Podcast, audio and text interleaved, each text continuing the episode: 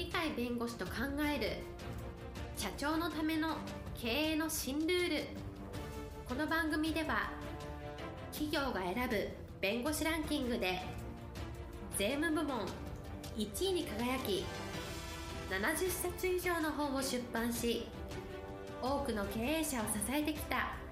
鳥飼茂勝が社長経営者独立希望者起業家のための経営の新ルールについてお伝えしていきます。それでは今回の番組をお楽しみください。皆さんこんにちは。お元気でしょうか？元気がすべての源です。元気をお届けする鳥飼です。はいパラリーガルの高瀬です今日のテーマは人に愛される最高の言葉です。はい今日のテーマ人に愛される最高の言葉です。これはアメリカで大ベストセラーになったという本がありましてその本の趣旨は何かというと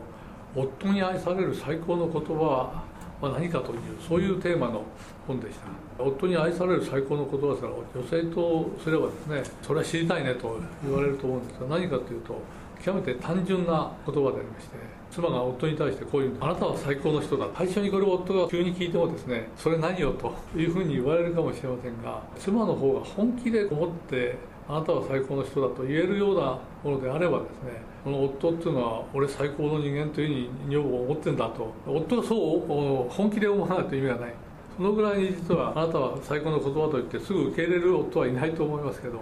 でも本気で女房はそういうことを言ってくれてんだねっていうのが分かるとなんとなく夫としては元気が出てくる。おそらく潜在意識の方に俺は最高の男なんだ。最高の人間なんだっていうのは埋まっていくようなところが出てくるんじゃないかな。そういうことを言ってくれるのは妻しかいないでしょうからいろんなあのバーとかそういうところでいろいろと最高ねとか言われてるのも気分のいいもんでありますが妻は言ってくれないですから普通。言ってくれない妻が言ってくれるとなるとですねこれは本当でしょうという話になってきてだんだんだんだん自分の潜在意識の中にですね最高の人というふうに褒められるような人はその女性は頭いいから夫のいいところがあった何かいいところがあったらそこを褒めてあげるとか会社でいいことがあってその話をしてくれたあなたは素晴らしいアイデアを出したねとかいう形でその初めからあなたは最高の人だこの一言だけじゃなくてそれを別な言葉に変えて、えー、夫に対して言うとですね妻からそれを言われたくなるのでうちに帰りたくなるとか妻と会話したくなるとかいうことがおそらく出てくるので自然に夫婦関係が良くなる。夫婦関係が良くなる中で夫に対する褒める言葉とか仕草とかするとですねさらに夫の方に磨きがかかって自信がすごく湧いてきていろんなアイデアを出すとかいろんな会社での頑張りがあってそこだんだんだんだん社会的にも地位が上がってくるとかですねそういうあのいい結果が出てくるそういう意味では夫自身もだんだんだんだん潜在意識で妻から言われた言葉を潜在意識にして自然に落とし込んできて自己暗示みたいなことも自分でできるようになる。自分は意外と難しことができるような人間なんだからこの難しいことをへこたれないで頑張るとこれについては勝利はあの人の方が優秀だからあの人の優秀さを活用して何とかできるんじゃないかといろんな形で頭が柔軟になってきてどんどんどんどん想像力が増えてくるとしかも頑張りが効くということが出てくるので結局は奥さんがあなたは最高だといった言葉をきっかけにしてその言葉をいろんな形で変えながらですね自分自身が夫の方が自分はいい男だ最高の男だと頑張れるんだと。成果を上げられるんだ。難しいものを乗り越えられるんだ。みたいな形でどんな困難があってもかえってそれをてこに成長するというようなこともありえますので